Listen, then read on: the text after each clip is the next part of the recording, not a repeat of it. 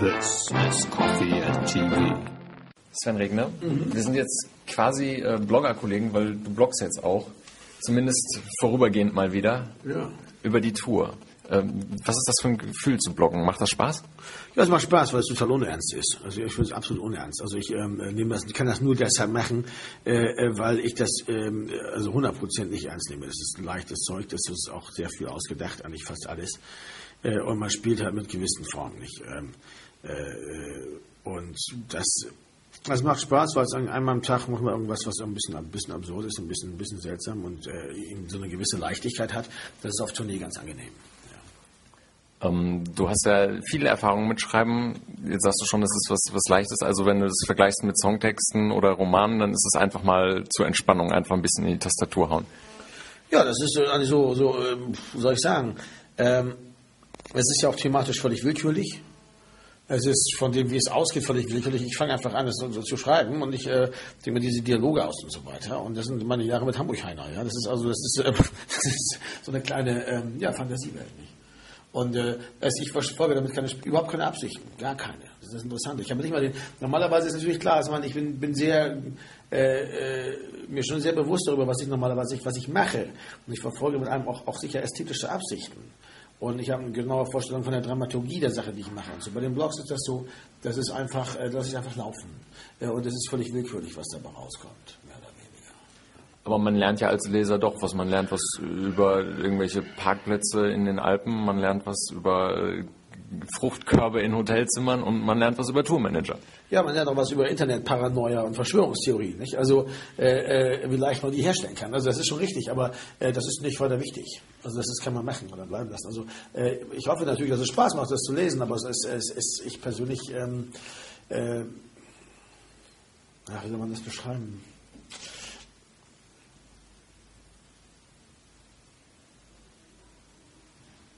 Es gibt äh, ein Vorbild vielleicht für das, was ich hier mache. Es gibt ein Buch von, ähm, von H.C. Erdmann. Äh, Schnee, äh, äh, wie heißt das? Ähm, die Suche nach dem gestrigen Tag oder Schnee auf einem heißen Brotwecken. Das ist so ein, so ein äh, Tagebuch einer Reise nach Malmö und so. Ich glaube, der war nie in Malmö. Das, das, war alles ausgedacht, aber das macht irgendwie Spaß, weil in dem Moment natürlich das eine totale Leichtigkeit hat und es nicht, man nicht den Anspruch eines inneren Zusammenhangs hat. Zum Beispiel habe ich überhaupt nicht den Anspruch, in irgendeiner Weise was über Tourneen, Rock'n'Roll, über die, die, wie das in der Band läuft oder so auszusagen. Ich habe auch nicht die Absicht, irgendwie zu belehren, zu informieren oder so, gar nicht. Es ist also nicht, keine, keinerlei journalistische äh, äh, äh, Intention vor. Ja. Und ähm, gleichzeitig habe ich auch nicht die Absicht, speziell besonders gut zu unterhalten oder so, sondern ähm, äh, ich verfolge einfach bestimmte Gedanken, die man ähm, und lasse sie frei laufen. Das ist interessant. Aber wie gesagt, ich würde es nicht überbewerten. Ja, es ist viel Spinnerei dabei. Also Im Grunde genommen ist es ja, das Entscheidende ist, dass man, an- dass man mal richtig gescheit rumspinnt. Das finde ich eigentlich ganz angenehm. Äh, viele Leute nehmen Blogs natürlich in ganz anderer Weise ernst. Äh, äh, aber das ist dann deren Problem. Ihr seid ja jetzt zum einen schon relativ lange auf Tour, tourt aber ja generell schon, ähm, habt ja Erfahrung damit. Was für Veränderungen bemerkt man so im Laufe der Zeit bei so Tourneen?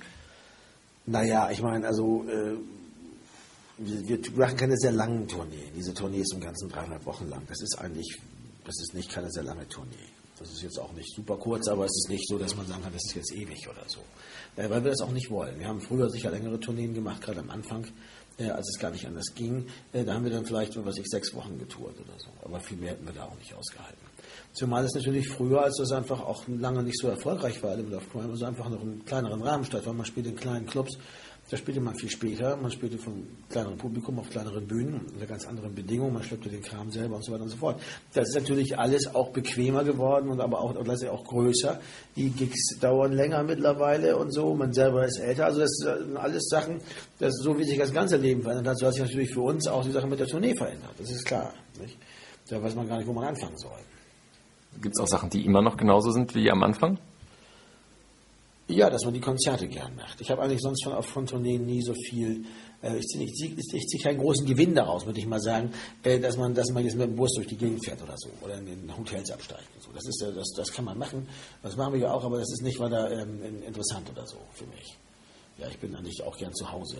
Aber dass wir jeden Abend Konzert spielen, das ist wichtig. Und dass letztendlich der ganze Tag Äh, auch mit dieser ganzen Rumdödelei und dem ganzen Kram, den man sonst noch so, so, so um die Ohren hat, aber eigentlich doch total darauf zugeschnitten ist, dass man abends diese ein, zwei Stunden Konzert gibt. Heute eher zwei, früher vielleicht eher eins, vor 20 Jahren vielleicht eher eine Stunde oder anderthalb. Äh, das ist halt entscheidend.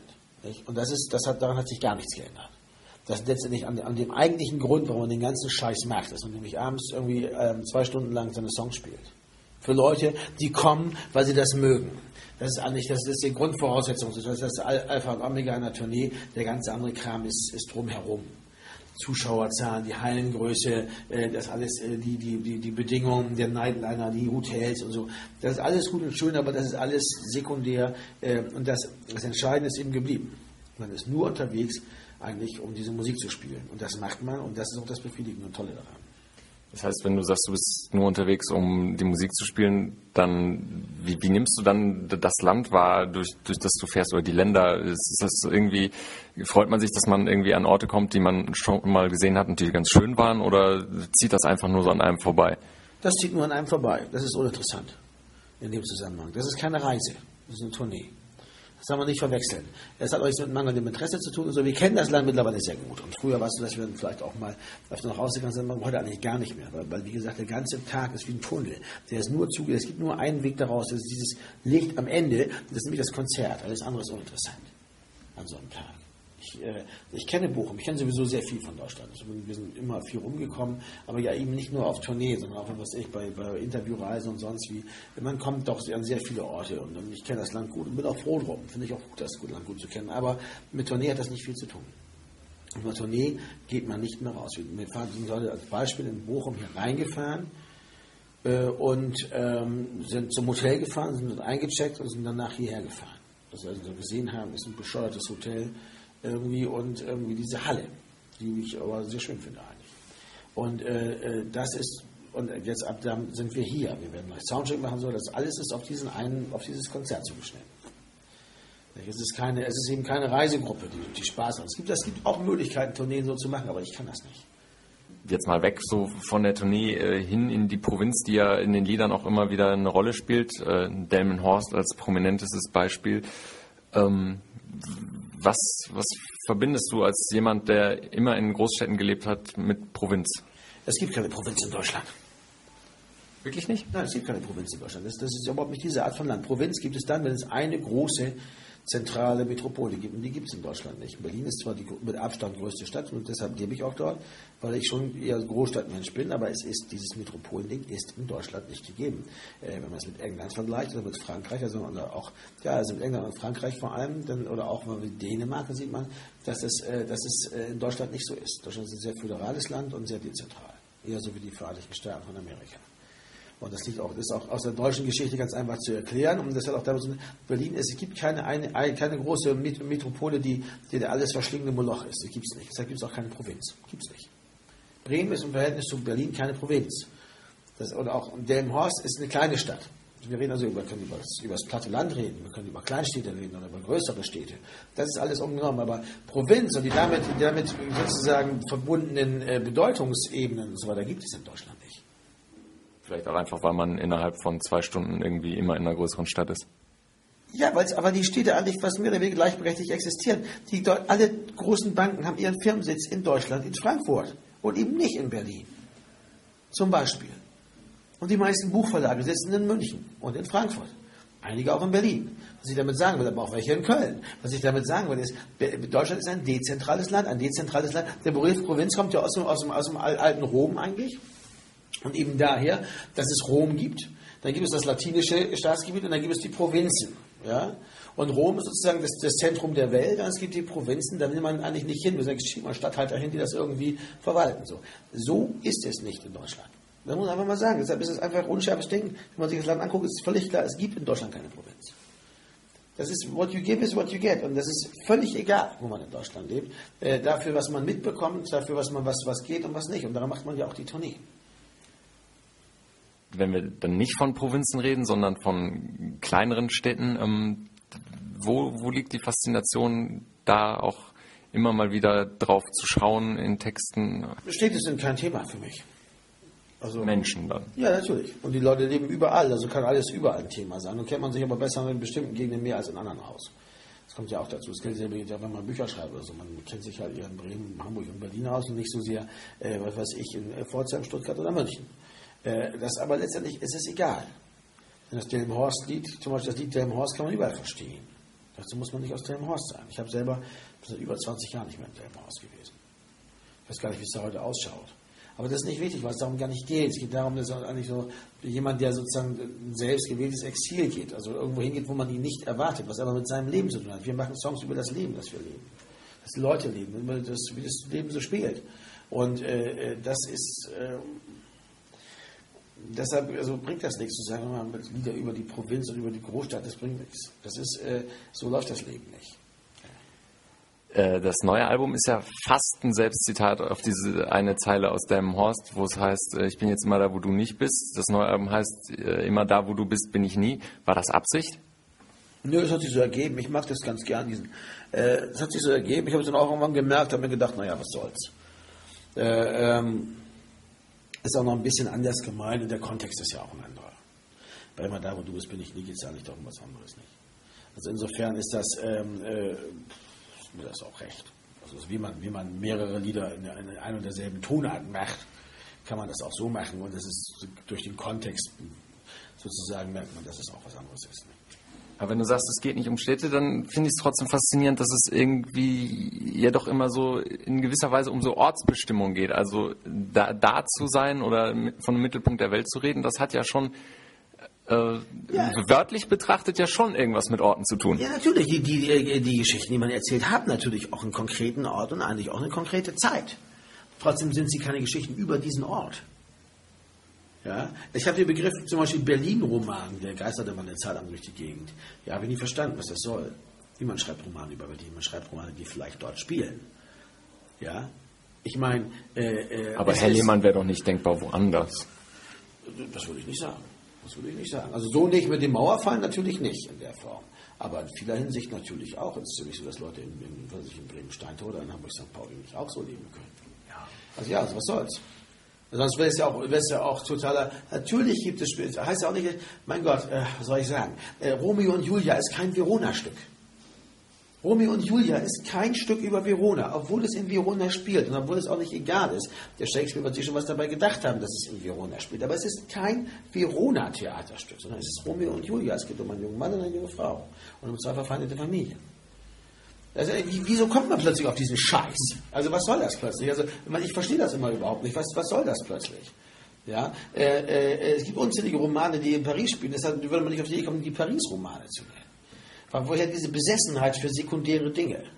Natürlich haben die Sachen, ist ja vernünftig auch. Ich finde, man soll sich dafür auch nicht drücken. Ich mag das nicht äh, unbedingt bei, bei Romanen, zum Beispiel, wenn das dann heißt, äh, in der Stadt oder so. Man weiß nie, welche gemeint ist. Vielleicht ist ein bisschen blöd, ein bisschen feig.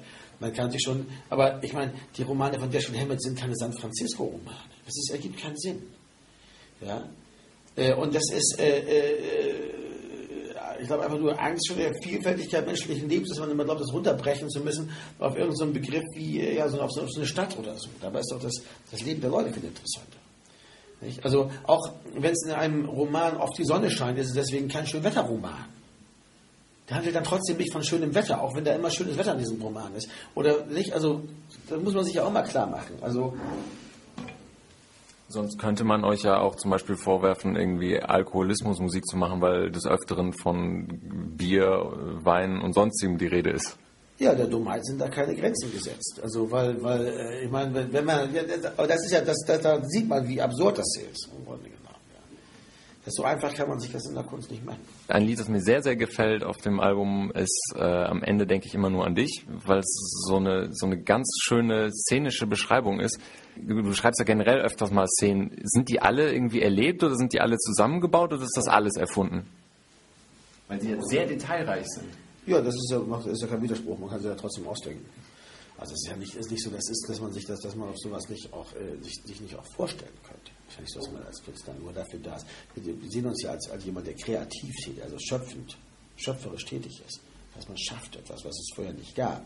Das, wäre ja erbärmlich, wenn man nur das abmalen könnte, was man gerade an dem Tag erlebt hat. Hat man mal ein paar langweilige Tage gehabt, kann man keinen Song schreiben. Muss man irgendwas machen, wenn weiß ich was. Irgendeinen Scheiß machen, damit man einen Song schreiben kann oder was. Nein, so läuft das nicht. Äh, äh, es bringt aber, es, nützt aber gleichzeitig auch immer was, wenn man über Dinge schreibt, von denen man ein bisschen was versteht. Also, die man sich zumindest vorstellen kann. Nicht? Ist das Lied, am Ende denke ich immer nur an dich, nicht auch, äh, könnte man nicht fast sagen, dass das eine ganz schöne Zusammenfassung so des, des eures Gesamtwerks ist zum einen oder auch des Lebens, dass es am Ende immer so auf, auf eine Person rausläuft? Nein, das würde ich, so weit würde ich nicht gehen wollen, aber das ist äh, ähm, äh, auf jeden Fall ein interessanter Gedanke, nicht? Das, ähm, das,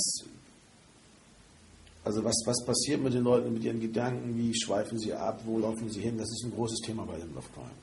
Das Meandern der Gedanken. Ja, Im Tagtraum quasi. Also äh, wie man von dem einen aufs, aufs andere kommt. Wie so, also ein gutes Beispiel wäre auch so ein Lied wie, wie ähm, Jung und Schön äh, wo, wo der einfach so, da, wo so offensichtlich jemand so ein Laberflash hat und irgendwie einfach so, so wie es gerade in den Kopf kommt, so redet. Ja, das ist natürlich sehr reizvoll für so einen Song. Das kriegt, schafft auch so eine ganz seltsame Atmosphäre. Das heißt nicht, dass man in dem Moment das selber so sehen muss, also drauf sein muss, ganz und gar nicht. Aber das ist halt, das ist halt sehr reizvoll. Das bringt eine Menge. Ihr habt äh, immer wieder Coverversionen aufgenommen, jetzt gerade zu Weihnachten sogar äh, Last Christmas, eine der sechs Millionen Coverversionen und es ist trotzdem noch schön geworden. Äh, ihr habt jede Menge Coverversionen aufgenommen. Wird es irgendwann mal ein Coveralbum geben mit den allen zusammen und ein paar neuen oder sowas? Also neue müssen wir da gar nicht machen, würde ich gar nicht extra machen, weil da gibt es unglaublich viele. Also vor allen Sachen, die man, die wirklich keiner kennt. Also wir haben also nicht nur unsere Version von Hamburg 75 oder so, sondern auch so ganz frühe Sachen, so äh, Coverversionen von Alo Guthrie Songs oder von, von Joseph Degenhagen und so. Das ist, äh, das wäre eine sehr, das, wir denken darüber nach, das wäre eine sehr, sehr äh, interessante Veröffentlichung, sehr vielschichtig. Das ist wirklich jede Menge dabei. Also wenn wir spontan Pet Shop Boys, Dylan, Beatles, so als, als die bekanntesten Sachen ein also, und dann. Ich habe hier mal geguckt. Also äh, ich habe mir letztes Mal die Notizen gemacht. Das war echt ungeheuer. Moment, das war. Ich habe irgendwo habe ich das versucht mal zusammenzustellen. Äh, und da kommen dann, was ist das, zwei Gitarren. Alexandra, Franz Josef Diegenhardt. Ähm, Alexandra oder Serge Gainsbourg, wenn man so möchte. Dann ähm, Alu Guthrie, Bob Dylan, Andreas Dorau, Patcher Boys, Bee Gees, äh, Le Vent Podra, wie heißen sie nochmal? Noir Désir, Kind of Spooky, das haben mir tausend Leute gemacht, da weiß man gar nicht, wie das eigentlich ist. Äh, dann äh, Freddie Quinn, äh, Can, Udo Lindenberg, Traditional My Bonnie is Over the Ocean, dann ähm, Brecht-Weil, ähm, äh, Lonzo und Gottfried, Hamburg 75, die Beatles, äh, das Soldat am Connu aus Genf, leise rieselt der Schnee und dann eben Last Christmas Ram. Ja, das ist ein relativ buntes Programm, das kann man schon sagen. Äh, wie, wie wählt ihr die dann aus?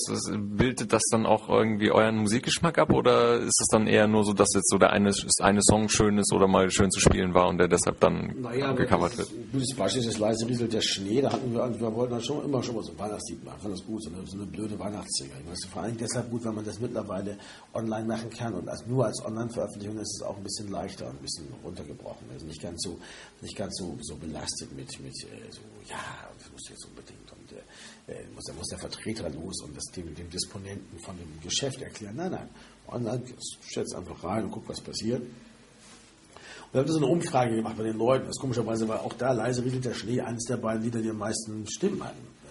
Und, und, äh, und das andere war eben Last Christmas. Und wir dachten, ja, wenn schon Weihnachten, kann man eigentlich an Last Christmas nicht vorbei. Kann man nicht. Ist ja Quatsch. Muss man ja irgendwie machen, Last Christmas. Äh, das ist ja der Tripper der Radioapparate, jede Weihnachten. Ja? Und aber gleichzeitig auch ein sehr schönes Lied. Es ja ohnehin eigentlich fast nur schöne Lieder gibt.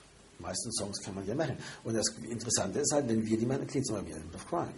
Ja. Also man kriegt einen ganz eigenen, ganz speziellen Blick äh, oder Überblick über den Stil die stilistischen Möglichkeiten von Element of Crime, wenn man sich diese ganzen Coverversionen anhört, wenn man merkt, wie das alles sozusagen tief getränkt wird von diesem stilistischen spezifischen Ding von Element of Crime. Also wie stark sich das durchsetzt, wie, wie sehr man sofort hört, dass es Element of Crime ist. Und wenn man denkt, man, die könnten das Lied auch geschrieben haben. Das finde ich interessant. Aber ohne dass ihr, dass ihr die äh, Originale irgendwie jetzt auseinandernehmen würdet oder sowas. Also ihr, ihr ändert da ja nicht viel an, an Melodien oder sowas, sondern nee, es ist einfach nur das Arrangement, dass es dann sehr deutlich zu einem Element of Crime Song wird. Ja, auch die Stimme des Sängers, aber eben vor allem auch der, damit der Sound dieser Band. Und das ist, äh, äh, wichtig ist auch, dass man niemals sowas macht, um, um die anderen zu verarschen, also um Lieder runterzumachen oder zu verarschen. Das mag ich nicht. Äh, weil das haben die Lieder nicht verdient in der Regel. Also man sollte noch, also eh noch mit Liedern beschäftigen, die man mag und gern spielen will. Und dann äh, sollte man äh, auch nicht die, also zur billigen Nummer greifen und die dann, dann wie verarschen oder so. Wenn man Last Christmas aufnimmt, dann deshalb, weil man es wirklich gern machen will. Und dann sollte man gucken, ob man da was Gültiges schaffen kann. Und wenn, es dann, wenn man dann scheitert, dann soll man es auch wegwerfen und nicht veröffentlichen. Insofern sind das ja auch jetzt nur Coverversionen, die wir veröffentlicht haben, wo es auch funktioniert hat. Das darf man nicht vergessen.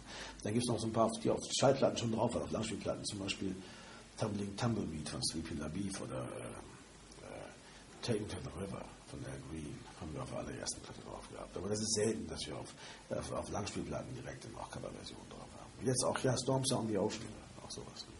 Was hörst du privat im, im Tourbus oder wenn du entspannt bist? Was hörst du im Moment für Musik? Auf Tournee gar keine. Ich höre keine Musik. Warum? Aus einem bestimmten Grund? Oder weil du dich nicht darauf einlassen kannst? Oder weil du dich, weil du keine andere Musik hören willst? Ja, auf Tournee ist, äh, äh habe ich den Geist nicht frei für andere Musik. Also man hat die ganze Zeit die eigene am Kopf und ist sehr konzentriert auf diesen Abend eben und auf das Konzert.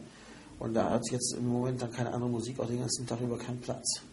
Ist komisch, aber es war. Leute drücken mir Platten in die Hand, ich kann das auf Tournee nicht hören. Da habe ich, hab ich den Sinn nicht für mache ich dann zu Hause, wenn ich mal in Ruhe habe. Und dann, was hast du zuletzt gehört zu Hause, bevor du losgefahren bist? Ach, die äh, neue Platte von Florian Horvath, von unserer Vorgruppe. Die ist sehr gut. Speak to Me Now kann man wirklich sehr empfehlen. Das jetzt, erscheint jetzt endlich auch in Deutschland demnächst. Und das ist, äh, Florian Horvath ist, ist, schon ein sehr interessanter Künstler. Und diese neue Platte ist interessant, weil er dann nochmal neue Wege beschritt, also sehr, sehr freakfolkmäßig unterwegs ist, finde ich gut. Sehr, sehr stark. Läuft auch gut als Vorgruppe hier. Leute finden das gut. Das wäre nochmal so eine Frage, wie ist das Verhältnis so zwischen einer Band, die lange dabei ist, äh, zu den Vorbands, die teilweise dann auch deutlich jünger sind? Kommt ihr euch dann irgendwie so vor, dass ihr denen noch was erklären müsstet oder so? Nein, das ist blöd, sowas soll man nicht machen, das ist scheiße. Also höchstens, wenn, wenn, wenn manchmal, früher haben wir das mal gehabt, habe ich mal einem von der Vogelblume mal erklären müssen, dass er diesen Pass immer tragen soll. Weil, nein, das ist ja, weil das, weil das den Security-Leuten gegenüber gemein ist, weil, weil die dann nicht genau wissen, die wissen zwar irgendwie, dass er dazu gehört, aber es ist besser, wenn die Leute, die dazu noch den Pass tragen. Dafür ist er ja da. Nicht? Das war irgendwie, weil die dachten, das ist uncool oder so. Sagte, nein, das ist uncool, sie nicht zu tragen, weil das die, diese Security-Leute jedes Mal in Konflikt stürzt, ob sie jetzt was sagen sollen und sich dann vielleicht einen Rüffel holen von dem Musiker äh, äh, oder ob sie schweigen sollen, wofür sie auch einen Rüffel bekommen können. Sowas zum Beispiel. Aber das ist lange her. Äh, oder es war eine ganz andere Band. Oder, oder zum Beispiel, dass man, ich weiß noch mal eine Band, die hatten das schwer. Beim ersten Auftritt ging raus und kriegte erstmal so ordentlich Gegenwind vom Publikum. Nicht? Kam dann raus und man so, scheiße hier. Also, äh, kann man, weil wir selber die Erfahrung natürlich auch schon mal gemacht haben, als Vorgruppe früher. Wir waren ja auch schon Vorgruppe, bei Grönemeyer zum Beispiel. Mal so. Das war wirklich hart. Da dachte man, ja, das ist leider das Los der Vorgruppe, wenn man Pech hat. Gerade bei so einer, bei einer, bei natürlich kleinere Städte, wo Leute manchmal etwas ruppiger sind, da soll man ja einfach dann auch mal ab und zu mal so ein Aufhören oder so, muss man ertragen. Das muss man, da muss man durch. Ne? Aber das ist, aber im Grunde genommen haben wir den Leuten nichts zu erzählen. Wir können genauso gut von denen lernen, wie die von uns. Und am besten ist, man tut nicht immer so, als wenn man alles schon wüsste und irgendwie den Leuten wirklich alle erzählen könnte. Man hat sie ja noch nie gemocht, die Leute, die irgendwie ein paar Jahre älter sind, einem erzählen, wie es also wieder, wo der Hase lang läuft. Das nervt auch. So eine Typen nerven doch, oder? Ich glaube, hat man immer genervt. Also fangen wir doch jetzt, wenn man selber nicht mehr der Jüngste ist, sollte man doch mit so einem Scheiß gar nicht erst anfangen.